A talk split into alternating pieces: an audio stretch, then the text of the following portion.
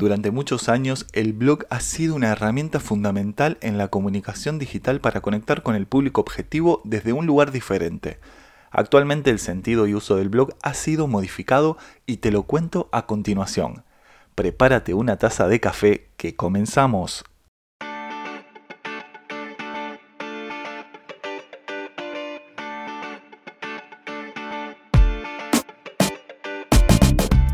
Bienvenido al podcast Café Expreso Digital.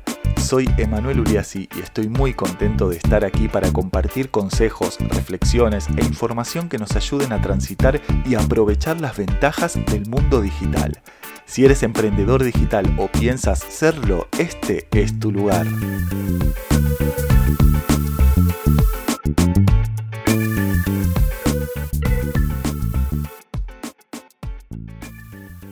Hola, hola, hola, muy buenas a todos. Bienvenidos a otro episodio de Café Expreso Digital. Este espacio creado para reflexionar, eh, compartir, charlar eh, y debatir también sobre información que nos importa acerca del mundo digital. Tal como te lo adelantaba en la introducción de este episodio, hoy vamos a estar hablando sobre el blog, eh, esa herramienta tan utilizada hace unos años, ¿no? En uno de los canales de comunicación digital mm, que ha sido muy utilizado años atrás, dando excelentes resultados en cuanto a tráfico y también a generación de, comunidad. Em, el blog es, em, digamos, ese espacio en donde las personas y también, por supuesto, las empresas eh, comparte no solo ideas, sino también conocimientos, vivencias o reflexiones en sí que conectan muy bien con la audiencia. Entonces, bueno, esto es algo que sigue vigente, pero que a mi consideración ha cambiado un poco la dinámica de cómo funciona, ¿no? Em, cuando hace unos años el blog era un poco la vidriera, el escaparate de cualquier persona que quería compartir algo, Hoy en día las redes sociales son el nuevo escenario, ¿no? Vendrían a haber eh, reemplazado esa función que tenía el blog. Hoy en día se llevan a cabo mucho en, redes sociales. Con esto no quiero decir que el blog eh, esté obsoleto en desuso, sino que ha cambiado un poco el sentido de su utilización. Actualmente el blog se utiliza mayoritariamente como espacio para generar contenido y que luego será replicado en los diferentes canales sociales. Un artículo puede dar mucho material para luego ser compartido en pequeños fragmentos o píldoras en las diferentes redes sociales o por ejemplo en formato de podcast o terminar utilizándolo como guion para un video de YouTube, por ejemplo. Pero bueno, al margen de esta función de factoría de contenidos, creo que, que siguen habiendo muchos otros motivos por los cuales los blogs siguen teniendo razón de existir. Eh, el primero, bueno, el que te acabo de contar, de que sirve como generador de contenido original y de calidad para las redes sociales o para tu cliente o consumidor de tu servicio. Y luego también sirve mucho para el posicionamiento en buscadores a través de las palabras o frases claves que ayudan a la, atracción de potenciales clientes, ya sea que tienes un e-commerce, una tienda online o que brindas un servicio a través de tu web. Bueno, luego en materia de marca personal, te ayuda mucho a posicionarte como experto y profesional dentro de un determinado sector. No olvidemos de que puede llegar a ser una excelente herramienta de networking o también para crear alianzas con otros profesionales. Bueno, es sumamente muy útil si estás pensando en darte a conocer, ayuda mucho a potenciar tu marca personal online. Eh, en muchos casos yo creo que, muchos de nosotros lo hemos hecho cuando contactamos con una persona que brinda un determinado servicio, solemos espiar un poquito ahí sus perfiles, no solo en redes sociales, sino también si tiene, por ejemplo, una página web, nos metemos allí y vemos qué es lo que publica, queremos conocer más eh, acerca de esa persona, ¿no? Y bueno, si tiene un blog, quizás vemos de qué va, le echamos un vistazo a ver qué material comparte. Bueno, eso no, nos va dando una cierta confianza, ¿no?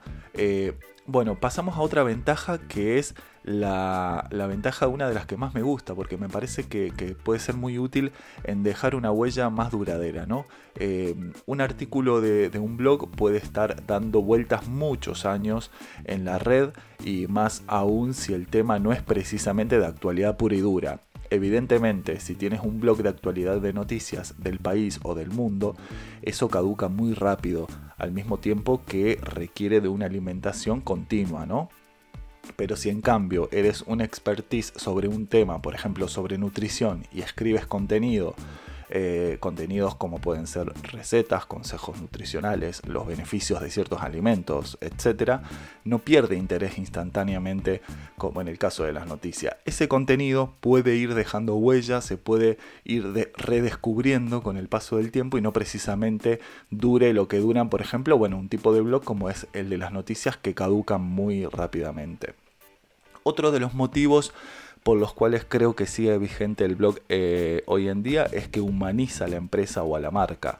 Y esto es importante porque muchas veces vemos em, a una marca o una empresa que parece ser que no tiene en su gen más que ganar y ganar dinero todo el tiempo que sí, que es su, objetivo, nosotros lo sabemos, ¿no? Pero de pronto vemos que, tienen, por ejemplo, un espacio en el que ayuda a otras personas con consejos, con material, eh, material valioso, como por ejemplo puede ser un blog, eh, y eso nos cambia un poco la percepción, esa, percepción dura que teníamos de la empresa y le aporta cercanía y también genera cierta credibilidad para la, propia empresa.